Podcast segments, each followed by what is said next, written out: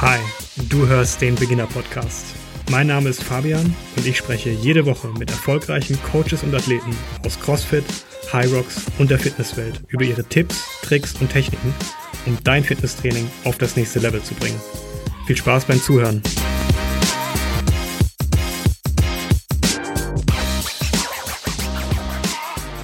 Heute bei mir zu Gast im Beginner Podcast Ilka Grunewold aus Hamburg. Ilka ist eine richtige Powerfrau. Sie ist einerseits Moderatorin, Sportwissenschaftlerin und Edutainerin auf der AIDA. Sie hat schon zahlreiche Marathons absolviert und 2018 hat sie dann in der Königsdisziplin des Triathlons den Ironman in knapp elf Stunden in Hamburg absolviert.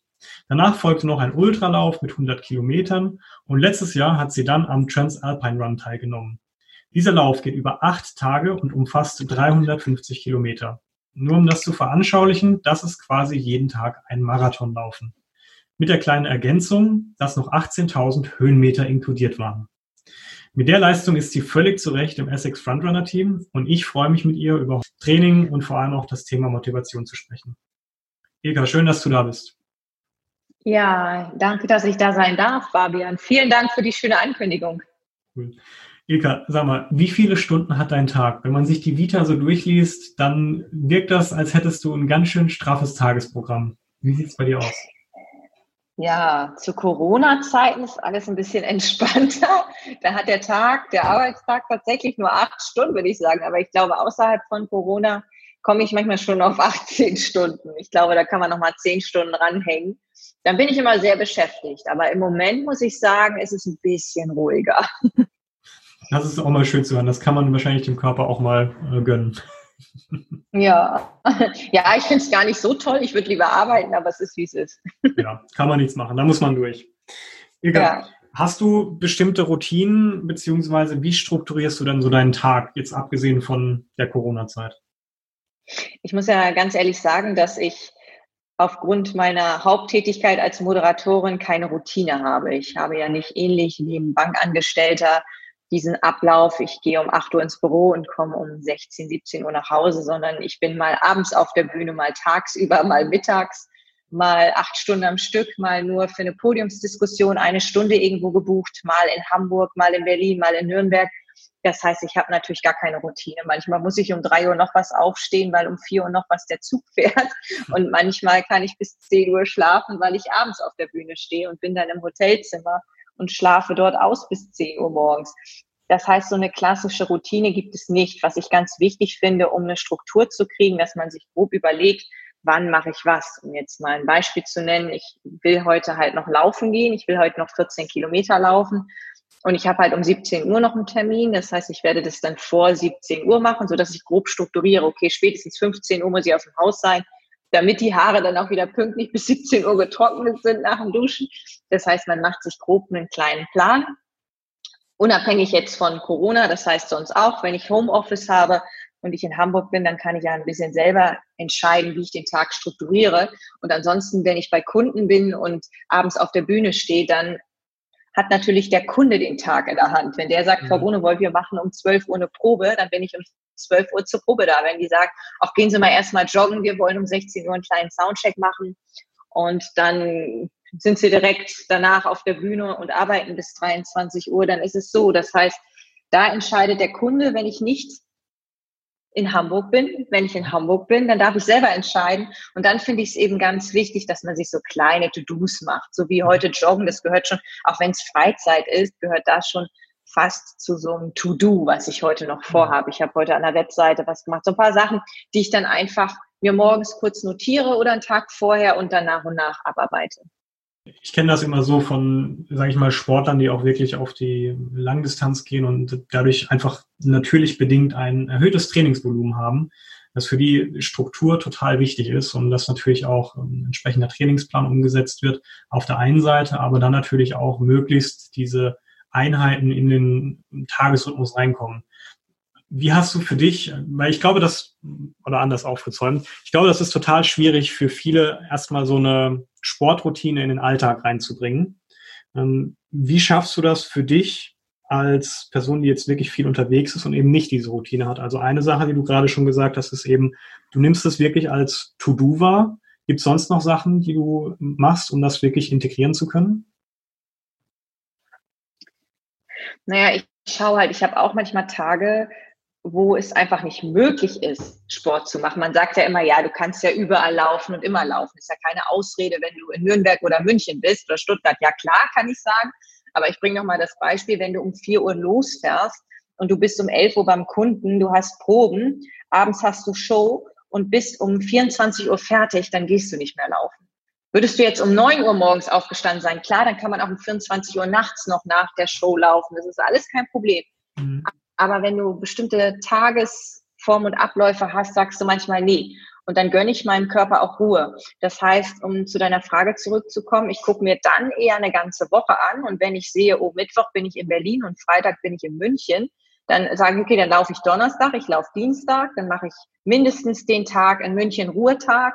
Bei Berlin gucke ich noch, ob ich es irgendwie unterbringen kann. Das heißt, die Regeneration wird bei mir auch ganz groß geschrieben. Und ich sage mir halt immer, wenn ich schon nicht für Regeneration sorge, dann macht es mein Terminplan, weil einfach der Terminplan so gestrickt ist, dass ich gar nicht zum Training komme.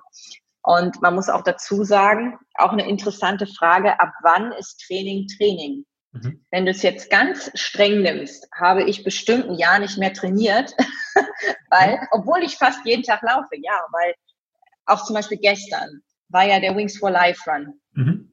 Hast wahrscheinlich mitbekommen. Auch da habe ich mitgemacht, aber ich habe eben nicht mitgemacht, wie man mitmachen sollte. Sprich, ich habe halt in meiner Wohnung schon Start gedrückt, obwohl ich noch gar nicht angezogen war. Das heißt, ich habe schon Minuten verloren, so ein, zwei Minuten. Das ist jetzt nicht dramatisch, aber ich habe schon mal zwei Minuten verloren. Das heißt, mich holt das Auto zwei Minuten eher ein, als ich eigentlich vom Potenzial liefern könnte. Oder mhm. ich könnte besser gesagt zwei Minuten äh, länger rennen, wenn ich nicht schon drin Start gedrückt hätte. Mhm. So, dann laufe ich mit Hund. Wenn der Hund muss, halte ich halt an. Beim strukturierten Training, zum Beispiel beim Intervalltraining oder gestern beim Lauf, dann würdest du nicht den Hund mitnehmen, sondern würdest ohne Hund laufen. Also wenn du wirklich viel erreichen willst, gestern beispielsweise, wenn du es als Wettbewerb siehst, ja, dann würdest du auch nicht eine Strecke wählen, wo du erstmal auf zehn zehn, mh, mm, sag ich mal, oder nicht zehn, sondern ein Kilometer fünf Ampeln hast. Ja, ich muss erstmal irgendwie drei, vier, fünf Ampeln überwinden bis zum mhm. ersten Kilometer. Es wird dann besser. Dann gehst du auch nicht an die Alster, wo alle Leute spazieren gehen. So, oder was ich damit am Ende sagen will, ich sehe Sport nicht nur ambitioniert im Hinblick auf einen Wettkampf, mhm. sondern für mich ist Sport halt auch ein Lifestyle und ein Ausgleich und gleichzeitig die Möglichkeit auch, dass der Hund ein bisschen Auslauf kriegt. Mhm. Und wenn man das jetzt Trainings würde, was ich da eigentlich mache, dann würde man sagen, ja, sie macht nicht zu viel, weil Regeneration hält sie ja ein. Aber ich setze halt keine Reize und es ist aus meiner Sicht dann nicht wirklich ein Training. Natürlich für jemanden, der gar nicht läuft, wirke ich, die dann 60 bis 100 Kilometer die Woche läuft, schon als ambitionierter Sportler. Ja, das ist ja klar. Aber aus meiner Sicht sage ich halt immer, nee, ich trainiere nicht. Ich laufe halt einfach nur so mit dem Hund meine 14 Kilometer in einer, in einer Stunde 10 oder Stunde 15 mit den Ampeln und alles, was dazugehört. Aber wer jetzt halt richtig trainiert, der macht halt auch einmal die Woche Intervalle, macht Lauf, ABC und alles, was dazugehört. Muss man ja. ganz klar sagen. Bei mir ist es dann eher so, manchmal ein Social Run, dass man mit Leuten zusammenläuft oder es ist eben halt, ich will fit bleiben. Ich mache das halt, um den Muskel nicht abzubauen, aber Aufbau beispielsweise mache ich nicht. Hat das weißt einen bestimmten Grund? warum du aktuell nicht spezifisch trainierst? Ja, das hat einen Grund. Auf der einen Seite fehlt die Motivation an, an und für sich, weil ich ja jetzt auch nicht so ausgelastet bin mit dem Job und sonst war das halt immer so, dass ich so, so krass ausgelastet bin, dass der Sport mir immer so als Energielieferant an meiner Seite stand. Und das Zweite ist, es sind für dieses Jahr bis auf den Frankfurt-Marathon sind alle Events abgesagt. Der mhm. Ironman, so, und mir fehlt halt einfach das Ziel vor Augen. Mhm. Und deshalb sage ich, okay, ich will halt meine Fitness irgendwie aufrechterhalten, aber ich will jetzt auch nicht schneller werden, nicht leistungsfähiger werden, selbst noch das Thema Ironman aufzugreifen. Ich kann jetzt auch nirgendwo schwimmen gehen. Wo soll ich denn jetzt schwimmen trainieren? Ich kann halt nur so trocken, trocken schwimmen gerade trainieren in Hamburg. Ja.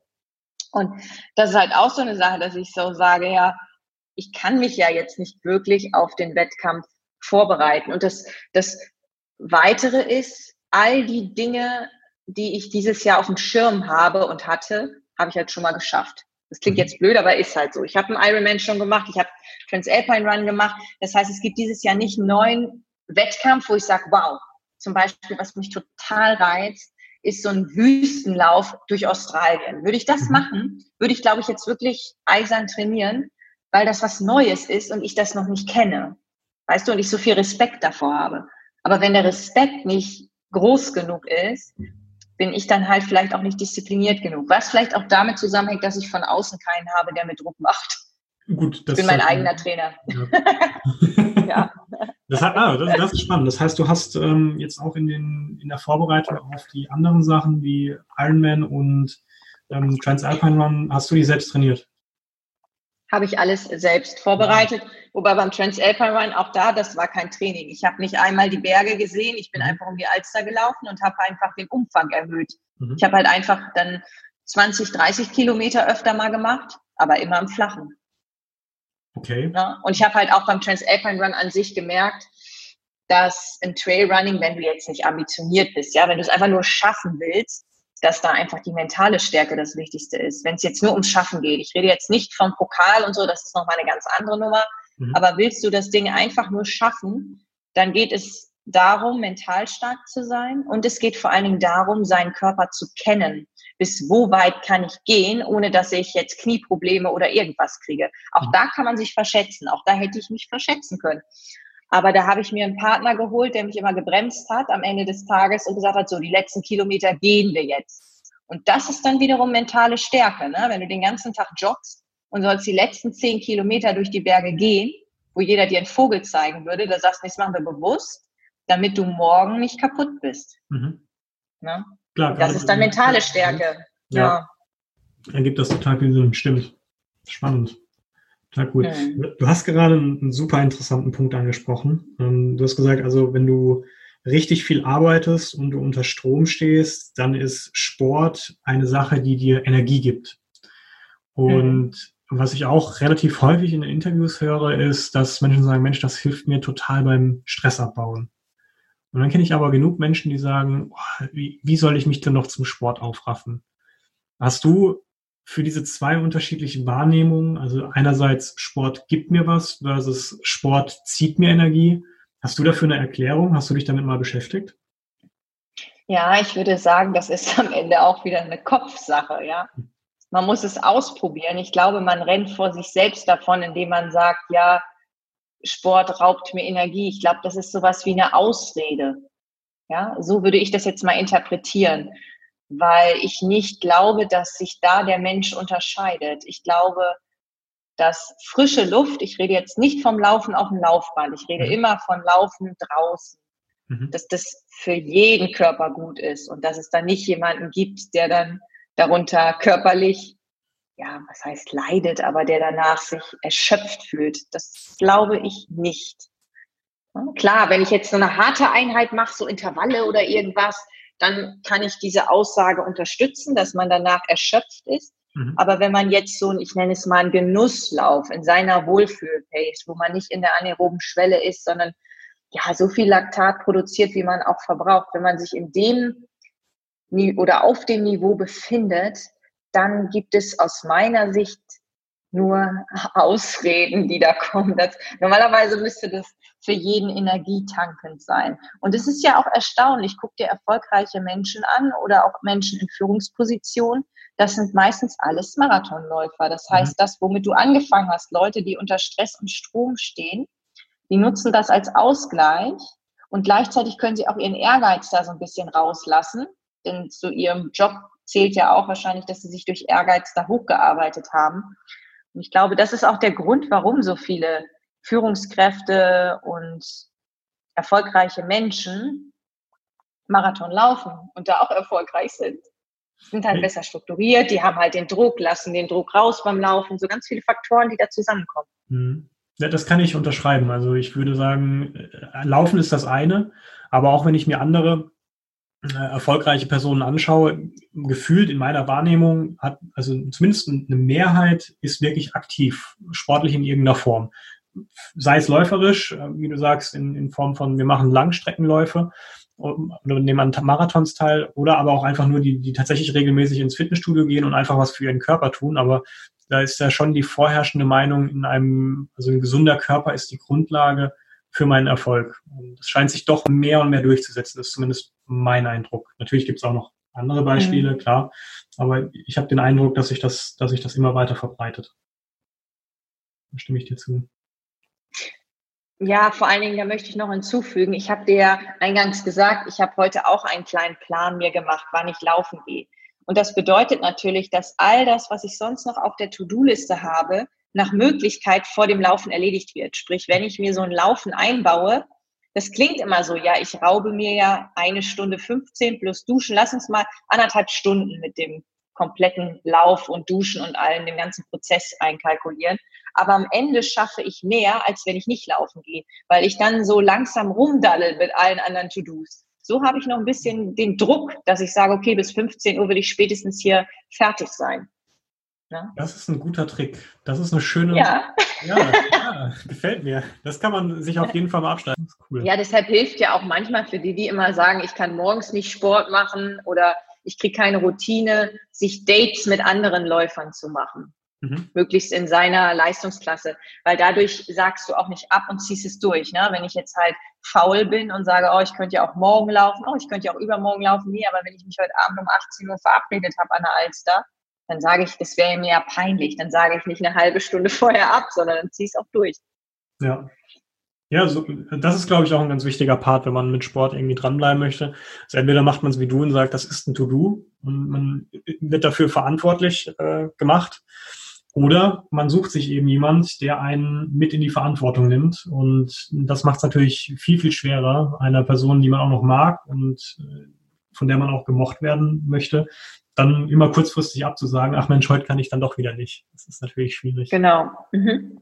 Ähm, ich habe ein ganz anderes Thema, was mir schon die ganze Zeit auf der, was mich brennend interessiert.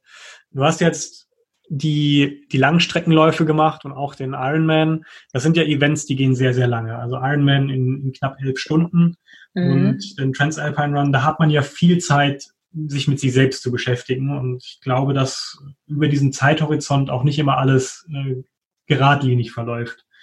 Kannst du mich mal mitnehmen auf so eine Gefühlsreise in so einem Langstreckenlauf, beziehungsweise gerne auch in dem, in dem Ironman? Wie, wie ging es dir dabei? Was durchläuft man da? Ja, das ist ganz schwer zu beantworten, weil jeder Lauf so unterschiedlich war, wenn ich jetzt zurückblicke. Zum Beispiel beim Transalpine Run bist du ja nicht alleine unterwegs, das machst du immer im Team. Und wir haben sogar an einem Tag noch eine dritte Journalistin bei uns im Team mit aufgenommen, weil alleine durfte sie nicht laufen. So, das heißt, da bist du nicht wirklich bei dir selbst, sage ich dir ganz ehrlich, weil du halt immer noch einen Buddy hast, dann bist du manchmal mit den Herausforderungen konfrontiert, zum Beispiel wenn es matschig ist und du sollst den Berg runter. Dadurch, dass ich kein Trailläufer bin, ist das für mich eine Herausforderung. Hoch war für mich easy, aber runter ist für mich schwer, ne? weil ich immer Angst habe, hinzufallen. Und die Angst ist dann auch die Blockade und die Hürde. Das heißt, beim Transalpine Run kann ich überhaupt nicht sagen, ob ich irgendwann mal nur bei mir war, sondern ich war immer mit der Außenwelt beschäftigt, mit meinem Buddy, der nicht zu weit entfernt sein darf, ne? weil dann wirst du disqualifiziert dann noch mit anderen, denen du aus dem Weg gehen musst, Platz machen musst, weil du zu langsam bist, was auch immer. Es gibt tausend Dinge, mit denen man sich da beschäftigt. Und bei dem Ironman ist es so gewesen, da hatte ich zum Beispiel bei der Laufstrecke gefühlt alle 200 Meter Freunde, Bekannte, die mich kennen, die nur für mich dahin gekommen sind. Und dann bist du halt auch so abgelenkt und alle feuern dich an. Und dieser Ironman, das ging halt irgendwie dieser Tag so schnell vorbei, dass ich auch da nicht sagen kann, oh, ich war mal mit den Gedanken nur ganz bei mir, wie das vielleicht so ist, wenn man so 30 Kilometer Lauf mal macht. Mhm. Dann kann ich schon sagen, dass ich mir manchmal über Dinge Gedanken mache, wenn ich so einen 30 Kilometer Lauf so entspannt mache und beim Ironman war ich, glaube ich, so voller Adrenalin und alles. Da habe ich an gar nichts gedacht, was irgendwie mich zu mich selbst bringt. Ich kann das, glaube ich, auch sehr gut einschätzen, weil ich auch zwei Jakobswege gegangen bin. Und beim mhm. Jakobsweg, wo du jeden Tag normalerweise 30 Kilometer, aber in meinem Fall 50 Kilometer gehst, wirklich gehst, ja, nicht joggst, nicht rennst, nicht um dein Leben rennst, du rennst vor nichts davon, du gehst. Und da kommst du wirklich zu dir. Da kommst du wirklich in dein Inneres rein. Aber weder in Biel beim 100 Kilometer Lauf noch sonst wo hatte ich das. Vielleicht lag es auch mit daran, dass es immer mein erstes Mal war. Weißt du, dieser 100 Kilometer Lauf, da war das so, ich will Hauptsache, also ich will irgendwie ins Ziel kommen. Und dann war ich aber auch mit anderen Läufern am Quatschen, dann jede Verpflegungsstelle mitgenommen. Weißt du, dann ging das alles so schnell vorbei, dass ich nicht dieses Gefühl habe, oh, ich könnte mir jetzt mal über Gott und die Welt oder über ganz andere Dinge Gedanken machen. Das mache ich dann auf dem Jakobsweg. Ich glaube, das ist ein großer Unterschied zwischen sportlichem Ehrgeiz und der Moment, wo du vielleicht mal nur ganz bei dir bist. Mhm. Ja. Mhm. Spannend. Das ja. heißt also, in der, in der Wettkampfsituation, da versuchst du dann aber auch wirklich voll dabei zu sein und auch dich auf diesen Wettkampf zu konzentrieren und so wie ich das wahrnehme, dann auch nicht mal links und rechts ähm, abzuschweifen in deine eigene Gedankenwelt. Genau. Das Einzige, was vielleicht passieren kann, dass ich eine Angst spüre. Ich bin in Biel hingeknallt, nachts im Dunkeln. Hm. So, und dann stehst du wieder auf und hoffst natürlich, dass noch alles dran ist. Dann bist du mhm. gedanklich kurz bei deinem Körper. Oder beim Ironman rechnest du dir natürlich auch wie bei jedem Wettkampf aus, wie viel hast du schon, wie viel musst du noch, wie viele Kilometer. Und beim Radfahren habe ich halt immer Angst gehabt, dass ich Platten habe. Mhm. Ich habe vorher alles trainiert. Ich habe Videos aufgezeichnet, wie ich einen Reifenwechsel mache und alles. Ich habe es mir morgens um 5 Uhr nochmal angeguckt, wie man so einen Reifen schnellstmöglich wechselt. Ich hätte das irgendwie geschafft, ja. Aber ich wusste, wenn ich eine halbe Stunde da mit dem Reifenwechsel beschäftigt bin, dann läuft mir langsam die Zeit davon, dass ich in der vorgegebenen Zeit bleibe, die ich mindestens schaffen muss. Am Ende lief alles besser als erwartet, aber das weißt du vorher nicht. Du weißt nicht, ob das Wetter umschwingt und auf einmal nur noch, nur noch Wolken zu sehen sind und Regen. Ne, wir hatten einen tollen Tag, aber es kann sein halt, dass es halt auch vielleicht mal Regen gibt und du nicht mehr so schnell und mutig da durchfährst. Ne? Mhm. Spannend. Ja. Dem angeschlossen, da würde mich interessieren, also du hast vorhin gesagt, klar, Sport, es gibt dir Energie, es ist für dich auch eine Art ja. Ausgleich und es ist cool. Aber es ist ja doch nochmal ein Unterschied, dann zu sagen, okay, jetzt gehe ich auf die Langstrecke, jetzt mache ich einen, jetzt mache ich mal einen Ironman, jetzt mache ich mal irgendwie so, ein, so eine Alpenüberquerung. Was ist dein Antrieb dahinter? Was motiviert dich? Ja, in dem Fall war es halt so, da muss ich dich auch ganz kurz nochmal korrigieren, was ich ungern mache. Du hattest gesagt, dass ich die Langstrecke in dem Jahr von dem Ironman gemacht habe, die 100 Kilometer. Das war alles ein Jahr davor. Ah, es fing halt an, es fing an mit dem Jakobsweg 2016. 2017 habe ich die 100 Kilometer Biel gemacht und daraus ist resultiert, dass zum Beispiel mein Nachbar immer wieder ankam und meinte, ja, wenn du 100 Kilometer am Stück läufst, ohne dafür irgendwie zu trainieren, die längste Strecke war vorher 42, ne, um mal dieses Verhältnis zu sehen, von 42 auf 100 Kilometer zu gehen und dann auch noch Erste zu werden in der Altersklasse, schon aus meiner Sicht eine Leistung, aber das habe ich halt mit dem Kopf irgendwie geschafft. Und dann sagt er, ja, wenn du das schaffst vom Kopf und so, dann kannst du auch Ironman machen. Und dann habe ich irgendwann mich so motiviert gefühlt durch Nachbarschaft, äh, durch äußere Einflüsse, dass ich dann gesagt habe, wieso eigentlich nicht? So, und dann kam ich halt zum Ironman. Und dieser Transalpine Run, da muss ich ehrlich sagen, ähnlich wie auch 100 Kilometer Biel, das war immer in meiner Wunschliste oder auf meiner Wunschliste. Und 2017 war das, glaube ich, oder nee, 2018.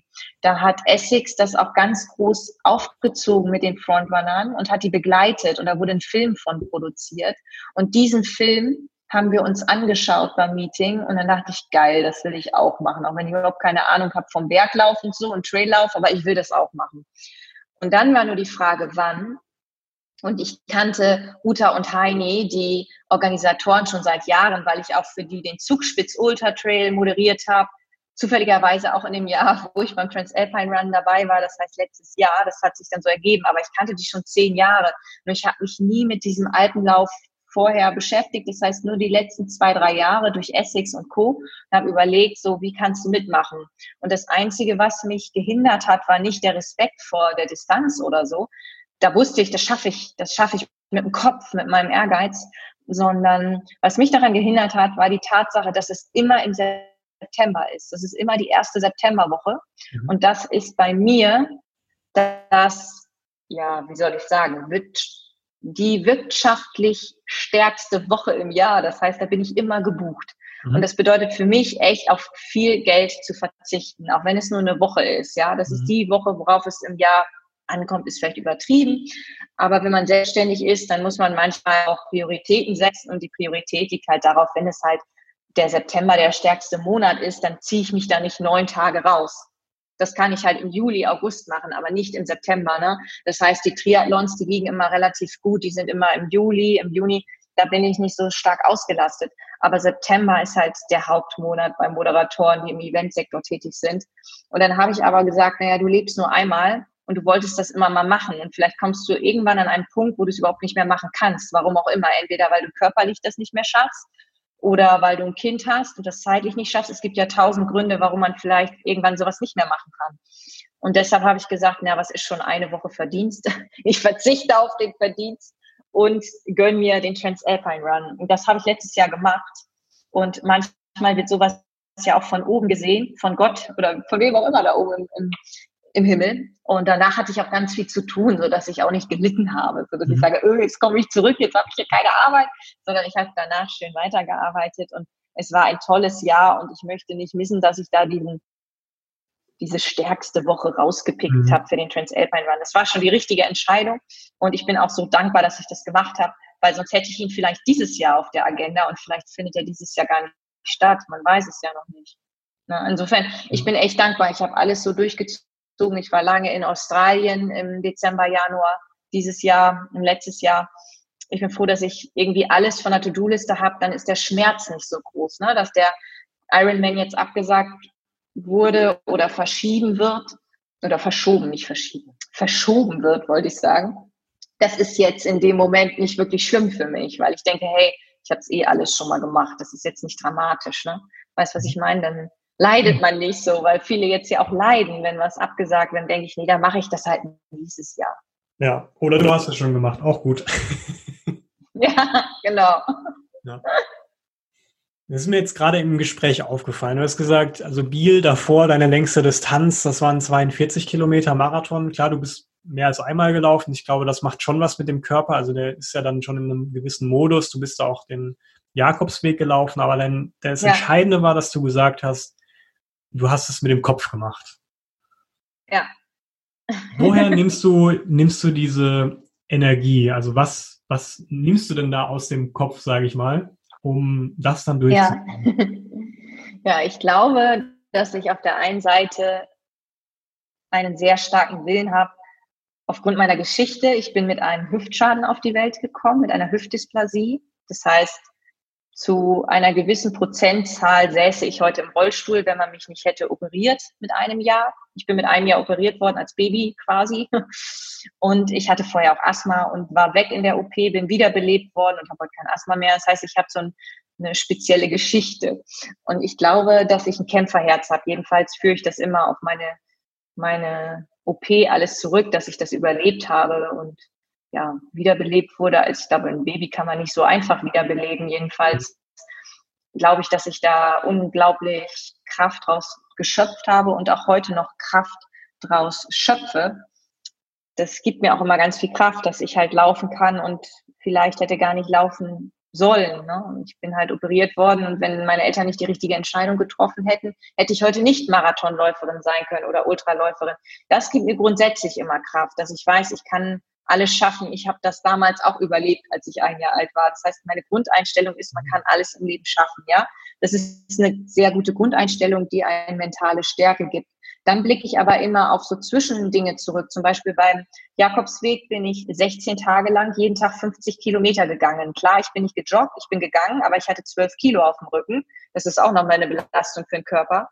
Und mit 12 Kilo jeden Tag 50 Kilometer gehen, das ist auch irgendwie was, was dir extrem mentale Stärke gibt. Das heißt, ich habe die mentale Stärke auch durch die Rennen, die ich gemacht habe, bekommen. Und dann gibt es noch einen Faktor bei mir, der beeinflusst, dass ich das schaffe. Ich weiß halt, dass ich immer was aufs Spiel setze. Zum Beispiel war es ja jetzt so bei dem Transalpine Run. Ich blockiere mir die wichtigste Woche im Jahr. Das heißt, wenn ich das jetzt nicht schaffe, muss ich nächstes Jahr wieder die wichtigste Woche im Jahr blockieren. Das heißt, ich mache mir dadurch schon fast einen Druck und will das schaffen. Und ich habe dann auch zu meinem Kollegen beim Transalpine Run gesagt, dann habe ich halt auch gesagt, äh, Gio heißt der, der liebe Gio, habe ich gesagt, bring mich da bitte heile durch. Ich will nicht nochmal mich hier anmelden müssen. Ich will das dieses Jahr schaffen. Dann lieber eine Stunde länger unterwegs, aber heile im Ziel, anstatt, ja, wir geben jetzt alles, ne? Weil da sind schon viele am fünften Tag auf die Nase gefallen. Ne? Fünfter Tag ist so der Tag am Transalpine Run von acht, wo, wo die meisten ausscheiden. Ne? Hm. Und es schaffen, glaube ich, nur 40, 40 Prozent so grob oder 50 von 100 Prozent die diesen Transalpine Run schaffen und die sind alle trainierter als ich, ja, da sind die wenigsten so wenig trainiert wie, wie meine Person.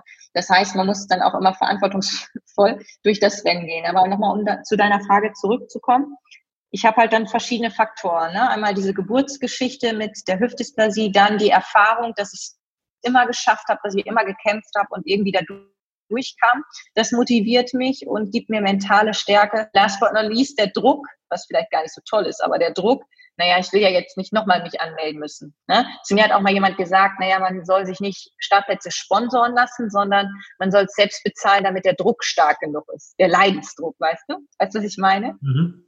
Mhm. Als mentale, um sich das vorzustellen, ja. Guter Trick auch, ja. Genau.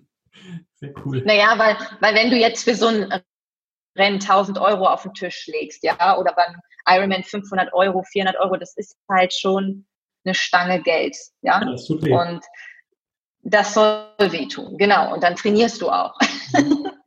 Ja, das stimmt. Ja. Es ist ja auch meistens so, dass man sich erst irgendwie anmeldet und dann wirklich mit dem Training anfängt. Und ich glaube, das ist auch genau. gut, wenn man mhm. sich dann, dann angemeldet hat und man ist dieses Commitment eingegangen und man muss sagen, okay, jetzt, jetzt habe ich gezahlt, die Kreditkarte ist belastet, jetzt sollte ich auch wirklich was tun, weil sonst werde ich mich am Tag X ziemlich ärgern.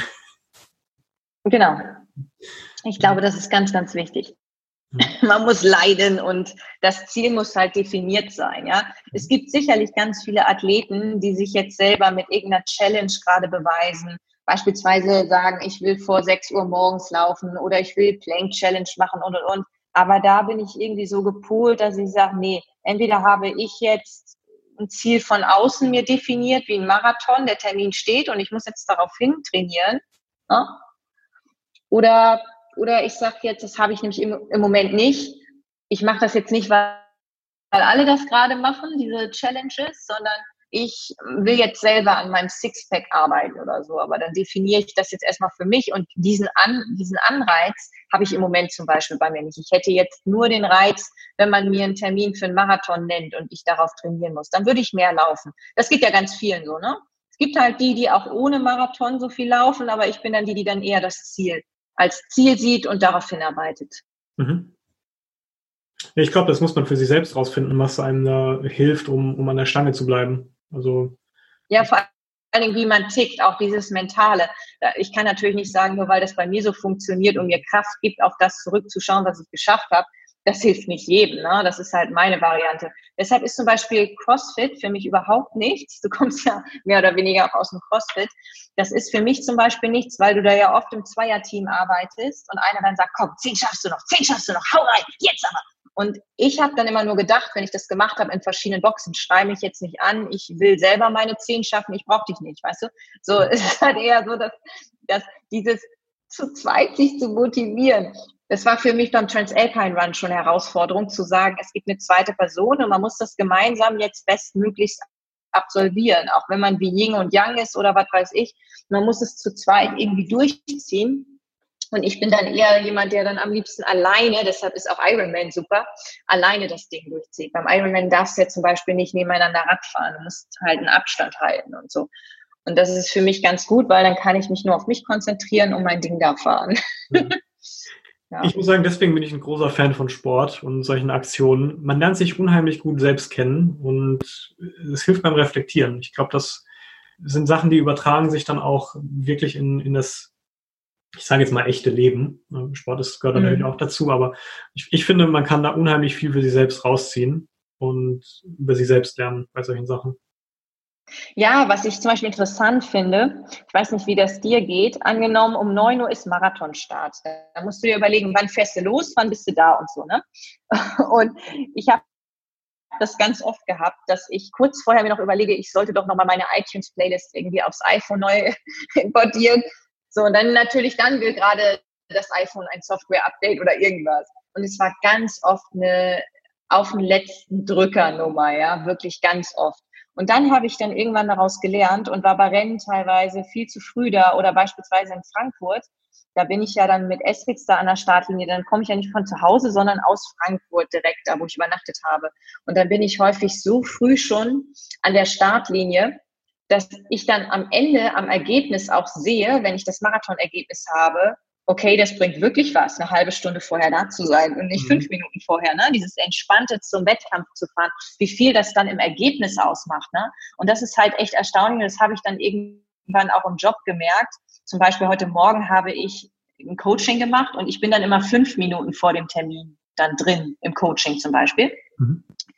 Und man merkt halt, dass man gleich viel entspannter reingeht, als wenn man eine Minute später reingeht als angesetzt ja, das war zum Beispiel Morgen 9 Uhr. Ich war um 5 vor 9 online, weil äh, ein, zwei Minuten danach bringt es dich schon gleich so in so eine innere Unruhe. Mist, Mist, es geht schon los. Und weißt du, was ich meine? Und ich finde, das kann man ganz toll aus dem Sport lernen, weil Sport ja extrem von Pünktlichkeit geprägt ist, ja. Ein Start geht ja nicht um drei nach neun los, sondern um Punkt neun. So. Und ich finde, da kann man ganz viel aus dem Sport lernen, eben halt diese Strukturen einzuhalten und eine gewisse Pünktlichkeit. Und was brauche ich alles? Ich finde es immer so toll, wie Leute bei Instagram dann einen Tag vorher posten, wie sie ihr Race-Outfit schon zurechtgelegt haben. Und so mache ich das halt auch bei Terminen. Ich habe heute Morgen dann eine halbe Stunde vorher mein Heft geöffnet, was ich mit zur Person alles aufgeschrieben habe, dass ich so wie so ein Race-Outfit auch beruflich dann vorher alles so hinlege. Jetzt habe ich auch zum Beispiel mein Glas Wasser hier stehen und alles, dass man bestmöglichst dann in den Termin reingeht. Das finde ich ganz gut. Das kann man super vom Sport lernen. Ja, da stimme ich dir zu. Das ist echt, echt cool, sowas dann zu machen. Ja. Mhm. Ähm, ich habe noch mal an das Motivationsthema angeknüpft. Da habe ich noch mal eine Frage. Ich äh, ja. habe von dir einen Satz aufgeschnappt. Ja. Der lautet, Motivation fängt an, wo du mit Leidenschaft dabei sein kannst. Ja. Kannst du das nochmal so ein bisschen aus deiner Sicht ausschmücken, erzählen? Was assoziierst du damit? Ja. Wie bist du denn auf den Satz gekommen? Weil ich finde den unheimlich schlau, muss ich sagen. Danke. Ich habe ja auch Abitur gemacht. Nein, Scherz beiseite.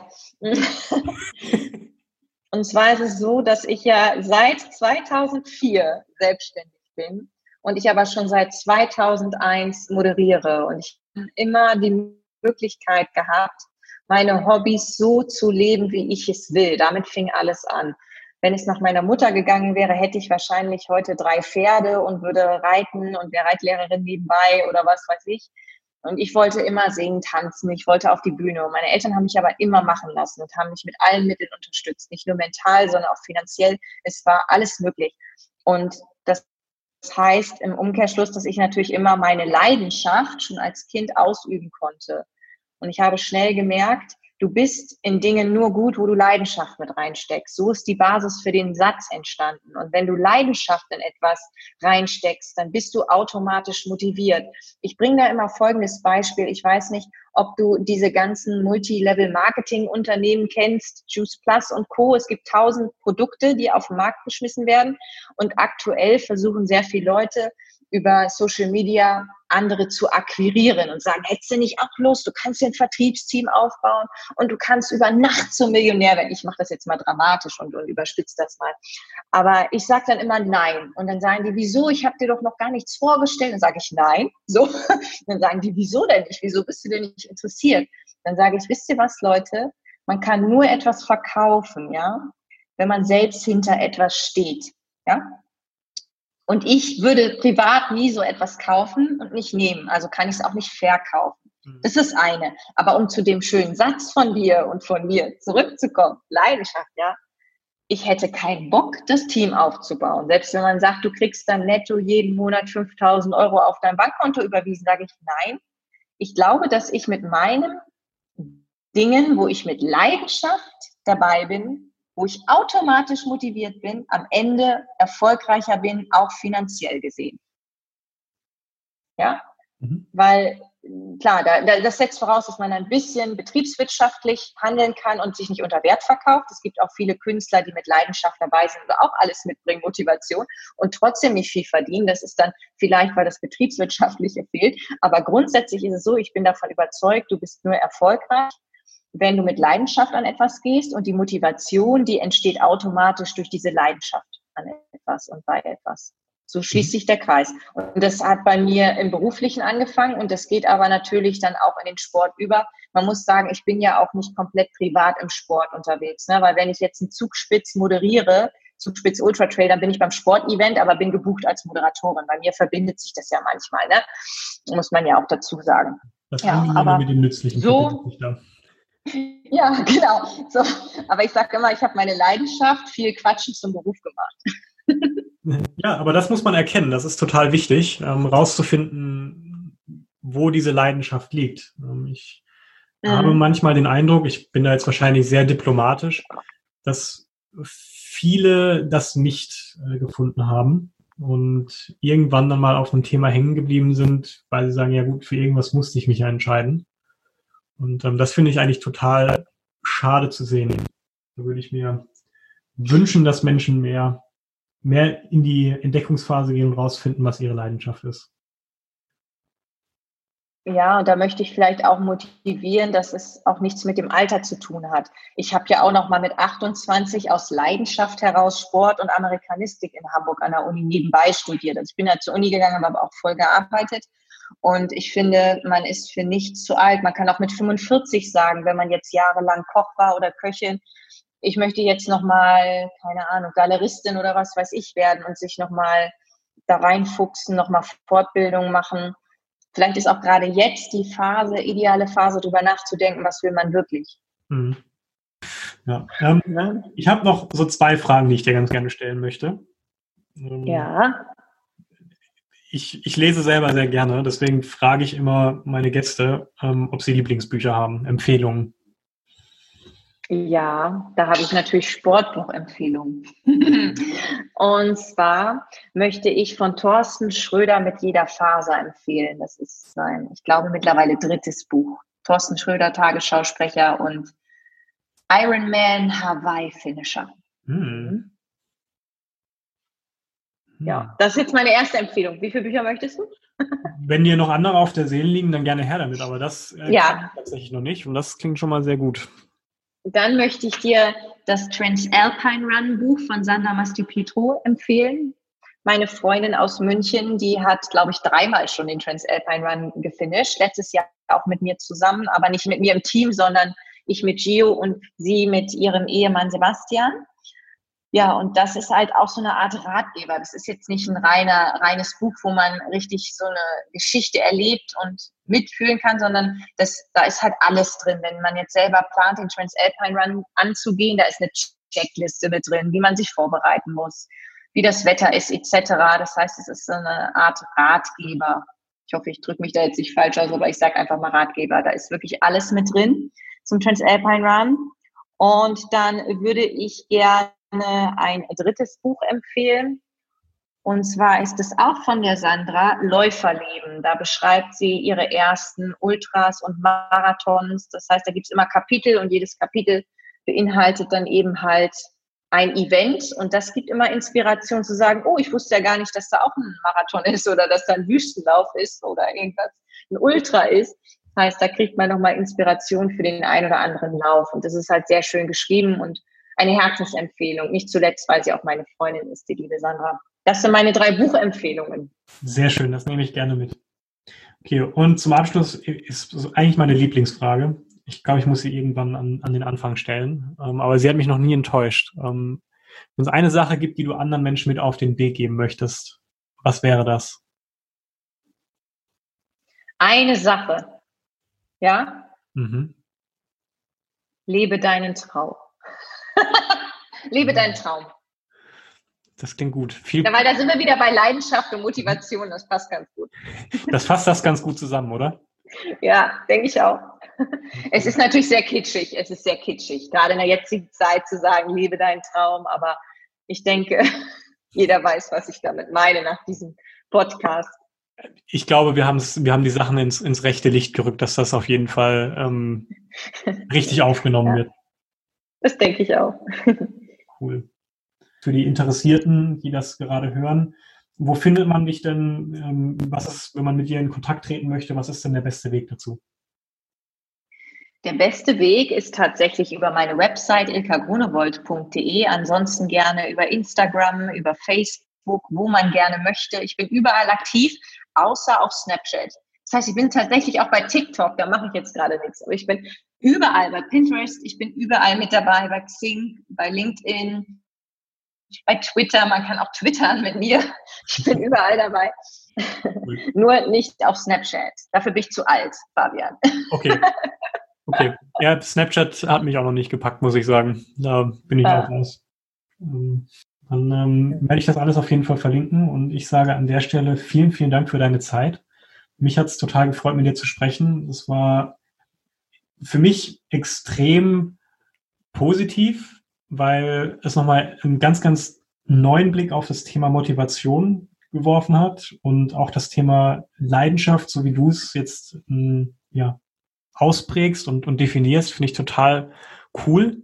Und ich glaube, das kann für andere sehr, sehr inspirierend sein. Deswegen freut es mich, dass die Folge in der Form heute entstanden ist. Also danke nochmal für deine Zeit. Super, Fabian. Ich danke dir für die Spontanität und ich danke allen, die zugehört haben. Wir sehen uns irgendwo in den sozialen Netzwerken. Vielen Dank. Danke dir. Bin ich mir sicher. Das war eine neue Folge des Beginner Podcasts. Ich hoffe, die Episode hat euch gefallen und ihr konntet einiges für euch und euer Training mitnehmen.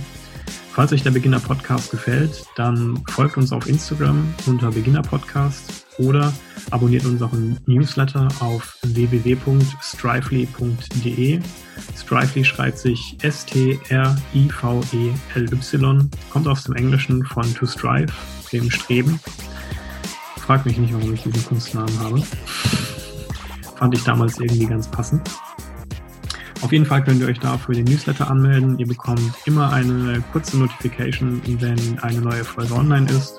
Und jede Woche bekommt ihr eine kurze E-Mail mit den besten Tipps und Tricks der Coaches und Athleten aus den letzten Folgen.